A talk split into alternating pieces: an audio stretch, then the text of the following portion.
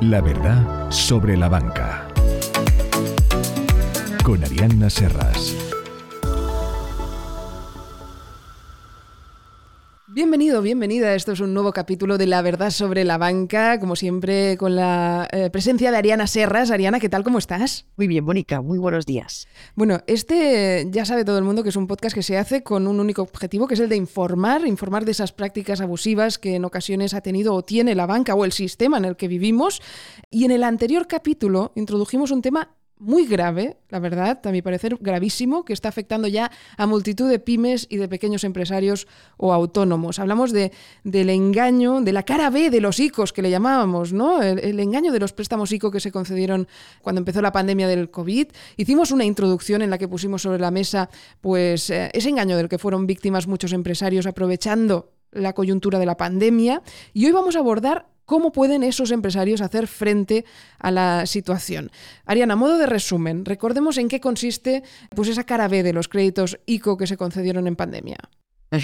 Bueno, pues la cara B sería que al final los empresarios tendrán que responder con su patrimonio personal de las deudas de su empresa, eh, que en definitiva por los préstamos ICO, es decir, las deudas contraídas en la empresa en estos dos últimos años a través de la concesión de estos préstamos ICO será pues precisamente lo que generará que el empresario tenga que responder con su patrimonio personal como persona física por constar así en los contratos que se han firmado. Claro, porque estamos hablando, pues eso, como decíamos, centenares de empresarios, de autónomos, que, que van a tener que hacer frente como personas físicas, con sus bienes, con sus patrimonios, a unos créditos que se les concedieron cuando, además, todavía no hemos salido de la coyuntura económica delicada, ¿no? Lo decíamos el otro día, es decir, ahora se van a tener que vencen esos, esos plazos, hay que hacer frente a esos créditos y la cosa económica no está mucho mejor.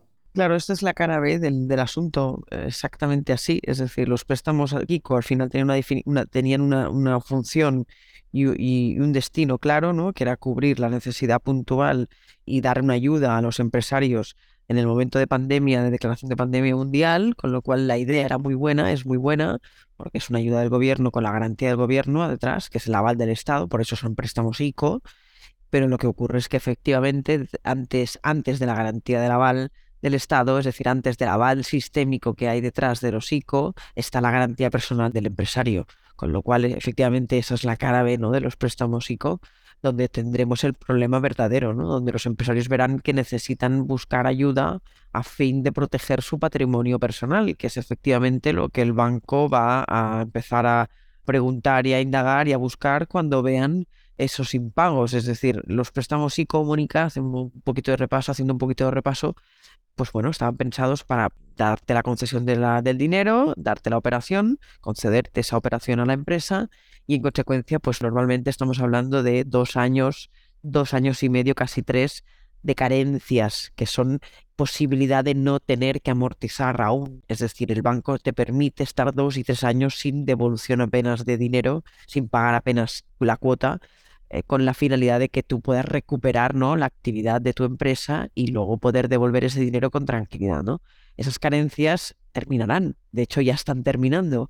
Y con esa finalización de esas carencias es cuando realmente empezaremos a ver los problemas y las consecuencias reales de la pandemia a nivel eh, mercantil, a nivel tejido empresarial del país, a nivel sistémico, a nivel financiero. Es decir, las empresas cuando empiecen a tener que devolver estas cuotas mensuales es cuando empezarán, lamentablemente, en muchas ocasiones, no en todas, efectivamente hay empresas que han hecho dinero ahora en la pandemia y han podido resurgir y se han hecho más fuertes, con lo cual vamos a por ello, ¿vale? Pero lamentablemente habrá otras que van a ver cómo esas cuotas resulta imposible pagarlas y en consecuencia devolver esas, esos préstamos es ahí donde empezará realmente a cuantificarse los impagos que vienen y el perjuicio que puede llegar a ocasionar esto, tanto para los empresarios como para el sistema en caso de que tengan que responder porque el empresario finalmente podamos ayudarle y no lo haga. Es decir, el gobierno tendrá que asumir, bueno, probablemente ya te digo yo cómo acabará esto, que al final esto se solucionará como todo, con un decretazo seguro dentro de unos cuantos años y al final pondrán una solución colectiva general cuando vean que todos vamos adelante con este tipo de actuaciones. Entonces, bueno, es algo a lo que nos atendemos, a lo que estamos expuestos, a lo que hemos accedido, porque todos estos préstamos se han concedido con un consentimiento, eso es una verdad, pero vamos a ver de qué manera se puede proteger a estos empresarios a nivel personal y proteger sobre todo su patrimonio. Claro, porque, o sea, antes de la pandemia, estas pymes de las que estamos hablando, no todas, ¿eh? como has dicho, o sea, hay algunas que tienen las cuentas muy saneadas, pero había muchas pymes que vivían financiadas de alguna manera por pólizas de crédito del banco. Si no podían en algún momento hacer frente a deudas, pues se cerraba la sociedad, pero en ningún caso se debía hacer frente con los bienes personales de las deudas de la sociedad, ¿no? Bueno, en algunas ocasiones sí, pero no en todas. Ahora existe, ahora es sistematizado. Todas las pólizas, todos los préstamos ICO tienen aval del empresario personal. Con lo cual aquí la banca en lo que no estaba cubierto se ha cubierto, con lo cual ha hecho un trabajo de revisión y de saneamiento brutal. Y que puede suponerle una deuda de estas características, ¿no? De, un préstamo ICO a una persona física. No sé si se puede poner una cifra. Bueno, depende del préstamo que te hayan dado. Es decir, eh, tu empresa tiene un préstamo, pues ese será el riesgo que tú como empresario tendrás que asumir. Claro, pero yo recuerdo en la época, ¿no? Cuando empezó toda la pandemia y se anunciaron esos préstamos ICO, se vendían de una manera, como realmente una ayuda muy importante para los pequeños empresarios, sobre todo, y los autónomos, ¿no? Que estaban viendo cómo se había parado por completo la situación económica de nuestro país. Claro, se pensaban que iban a responder del 20%. No, la empresa responderá del 20% y él responderá al 100% de la garantía. Entonces, ¿estamos de nuevo ante la colocación de un producto financiero a usuarios que carecían de la información necesaria? Que es un poco como, eh, ¿no? Es que el cuento de no acabar, se repite una y otra vez. Ahí está el kit de la cuestión y eso es lo que estamos estudiando. Estamos trabajando en ello ahora precisamente para llegar a determinar qué tipo de acciones se podrán llevar a cabo, qué tipo de códigos ampara este tipo de situaciones y ver efectivamente si cabe o no cabe eh, una demanda. En este sentido, eh, claro, aquí no hablamos de consumidores, aunque el empresario como persona física sí pueda ser distinto al que es de empresario, al final y en definitiva hablamos de la misma persona, con lo cual el empresario que firma un préstamo no puede dividirse, no puede disociarse y convertirse en un personaje y luego en otro personaje, con lo cual eh, es el mismo, en consecuencia será imposible alegar consumidor, no es consumidor, por lo tanto eso ya hay que dejarlo de lado. Aquí estaremos hablando, en cualquier caso, de en la Ley de Condiciones Generales de la Contratación como adherentes. Estaremos hablando de Código de Comercio Mercantil y estaremos hablando de Código Civil veamos a ver qué tipo de acciones se podrán interponer y cómo podremos proteger a estos empresarios. O sea que existen vías, ¿no? Podrían existir vías por las cuales esto se pueda reclamar, ¿no? Seguro que sí. ¿Y qué recomendación harías a alguien que se encuentre ahora mismo en, esta situación que, que estamos comentando? Pues de entrada, que se asesore bien, es vital, porque muchos de estos problemas no vendrían si tuviéramos la información antes de firmar. Yo siempre insisto en esto, ¿vale? Y luego, en consecuencia, pues nada, si no hemos podido hacerlo antes, lo hacemos después, cuando sea, pero ya. Y a partir de allí, eh, buscar la mejor defensa, plantear una demanda en nombre del, del aval, en nombre de la persona física que garantiza la operación de la empresa, que garantiza el préstamo concedido a la mercantil. Y a partir de allí accionar ese procedimiento. A mí me consta, y lo dije en el anterior capítulo, ¿no? que tú siempre estás al tanto mm, pues, de estas injusticias que se producen en el sistema. Fuiste pionera en crear una asociación para defender a los afectados por las preferentes. Desde Aserras y Abogados le declaraste la guerra al IRPH. ¿no? Y ahora con este tema de los créditos ICO, Ariana, ¿qué es lo que vas a hacer? Porque sé yo que estás haciendo algo. Bueno, estamos valorando montar una asociación con un gran compañero y amigo mío, que es un crack, es abogado y economista y yo lo quiero mucho, además de que le tengo un profundo respeto y una grandísima admiración, porque cada día se supera y hace un buen trabajo, él es concursalista, eh, si me está escuchando ya sabe de quién hablo, y luego pues eh, montaremos probablemente pues una asociación o algo parecido a lo que se montó en su día, sobre todo para poder difundir bien el mensaje y para llegar a todo el mundo y sobre todo pues para bajar costes y que la gente pueda acceder a este tipo de demandas los, empresarios, porque hay de todo. Está el empresario solvente que no podrá asumirlo y está el pequeño empresario que necesitará una ayuda, con lo cual estamos para todos y la cuestión es empezar a trabajar. Entiendo que para que todo esto sea una realidad, antes hay que investigar, ¿no? Hay que, hay que pulir muchas cosas. Claro que sí, y además contamos con un informe jurídico de, bueno, contaremos si Dios quiere y, nos lo concede ese, ese privilegio contaremos con un informe jurídico de un grandísimo magistrado del Tribunal Supremo, ex magistrado del Tribunal Supremo, que colaborará en el proyecto y aportará su ilustre opinión, que es maravillosa y siempre ha sido un gran defensor de los consumidores, ha hecho un grandísimo trabajo, ya no está en el Tribunal Supremo, con lo cual puede acceder a ese tipo de opciones y que además es conocido, eh, amigo de amigos y, bueno, y un grandísimo jurista, con lo cual, eh, y un maestro para todos, o sea que no puedo estar más contenta con el nuevo proyecto y vamos a hacer un buen trabajo. Lo importante es dar una solución a esta gente, a los empresarios que tengan este problema y quieran plantearlo por aquí aquí estaremos para ayudar a todo el mundo y para adelante. Este, este, informe entiendo que va a ser una pieza clave, ¿no? Clave, absoluta. Para enfocarlo todo. Desde luego, sin duda y muy necesario. Oye, no sé si mm, podemos augurar qué futuro prevés que tengan pues estos casos. Bien, una buena viabilidad y sobre todo la opción de un buen pacto, porque probablemente, ya te digo, a la que vean un volumen de demandas determinado con un buen enfoque procesal, probablemente exista una solución del gobierno por detrás, porque al final son ellos los que han dado esta inyección a la banca con su garantía, con lo cual tendrán que coger el toro por los cuernos tarde o temprano. No sé si más temprano que tarde o más tarde que temprano, pero lo harán seguro.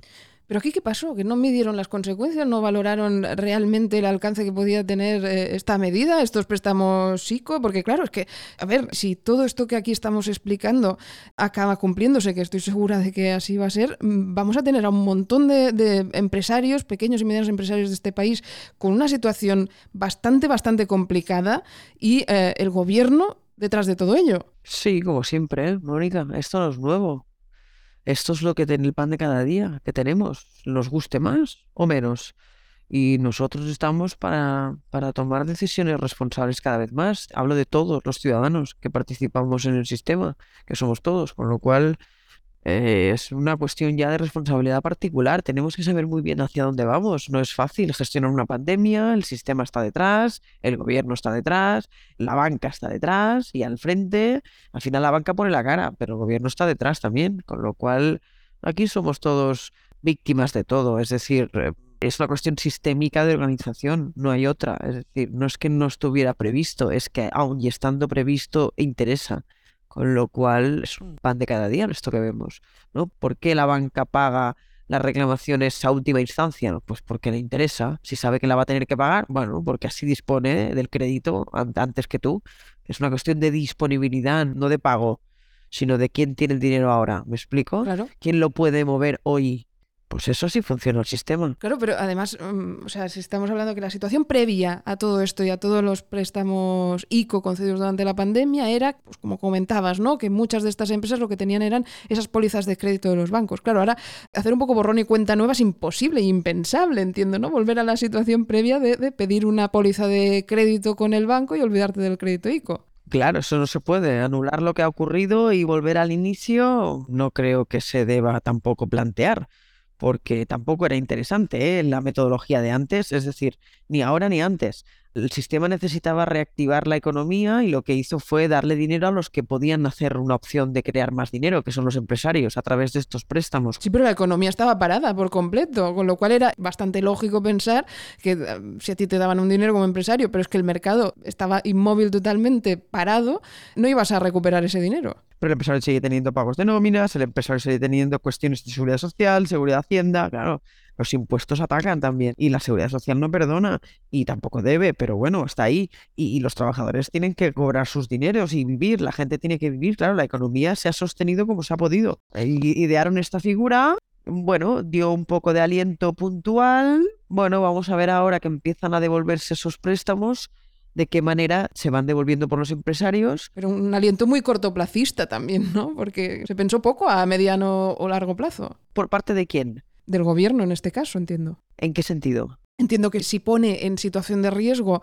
a tantos empresarios, ¿no? Que, que, ahora, o sea, se les concede este préstamo, pero en ningún momento se les dice, o si se les dijo, quizás no se valoró en esa situación. No, porque Mónica, el gobierno no es quien comercializó el préstamo. No es el encargado de darlo. Él se ponen como detrás de como garantía, como aval.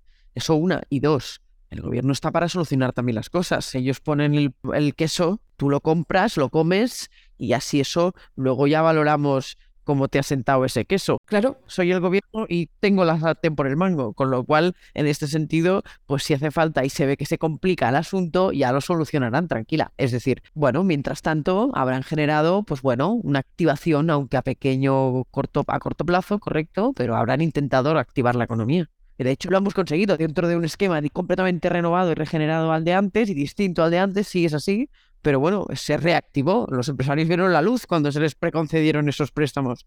Al final estaban completamente asustados y completamente parados. A la que se dio esto, se dio un poco de activación a la economía, es evidente. Ahora, que eso fuera una solución real a largo plazo, no, claro que no, y que eso fuera una solución. Bueno, comparado en cómo estábamos, sí. Claro, es que es todo tan relativo Claro. Oye, ¿cómo puede ponerse alguien en contacto con vosotros? Ya sé que está la cosa todavía montándose, ¿eh? de hecho aquí es primicia lo que estamos explicando, pero si hay alguien ahora mismo que dice, ostras, esto es exactamente lo que a mí me está pasando o me va a pasar, ¿hay alguna manera que pueda ponerse en contacto ya con vosotros, que pueda asesorarse sobre este tema? Siempre estamos disponibles en el despacho, aquí en la Rambla de Cataluña en Barcelona, en el número 69 tienen los teléfonos que tenemos atención al cliente todas las mañanas y los martes y los jueves de 3 a 7 y de 9 a 2 todas las mañanas. Y luego tenemos la página web que pueden enviar un correo a info arroba o nos pueden picar al timbre y les atenderemos encantados. Es decir, aquí estamos todo el día trabajando, todo el día pensando, todo el día haciendo cosas y para adelante, con lo cual para cualquier cosa que necesiten ya saben dónde estamos. Me consta que así es. Cuando tenga montado el asunto, Mónica, ya rápidamente lo comentamos. Claro que sí. Bueno, si alguien tiene también alguna duda, alguna pregunta y quiere usar el canal de comentarios de Evox, eh, pues lo puede hacer. ¿eh? Tenemos ahí la cajetilla de comentarios que podéis dejar cualquier pregunta, cualquier duda que os haya surgido a partir de lo que hemos explicado aquí hoy. Eh, pues en Evox podéis poneros en contacto con nosotros o, como decía Ariana Serras, a través de su página web ahí tenéis todo todas las vías de contacto. Es aserrasabogados.com. Aserrasabogados.com. Ariana, como siempre, ha sido un auténtico placer y gracias por compartir tu experiencia. Gracias a ti, Mónica, por estar ahí siempre. Esto es La Verdad sobre la Banca, vuestro podcast de referencias y queréis poder hablarle a la banca de tú a tú. Cada 15 días nuevo capítulo en las principales plataformas de podcasting. Si quieres saber antes que nadie cuándo hemos colgado nuevo capítulo, pues oye, suscríbete al canal. ¿eh? Te puedes suscribir tanto a Spotify como a iVoox o a Apple Podcast y te llegará una notificación en el momento exacto en el que se publique un nuevo capítulo. Muchísimas gracias por escucharnos. Si necesitas contactar con Arianna Serras y su equipo, visita aserrasyabogado.com.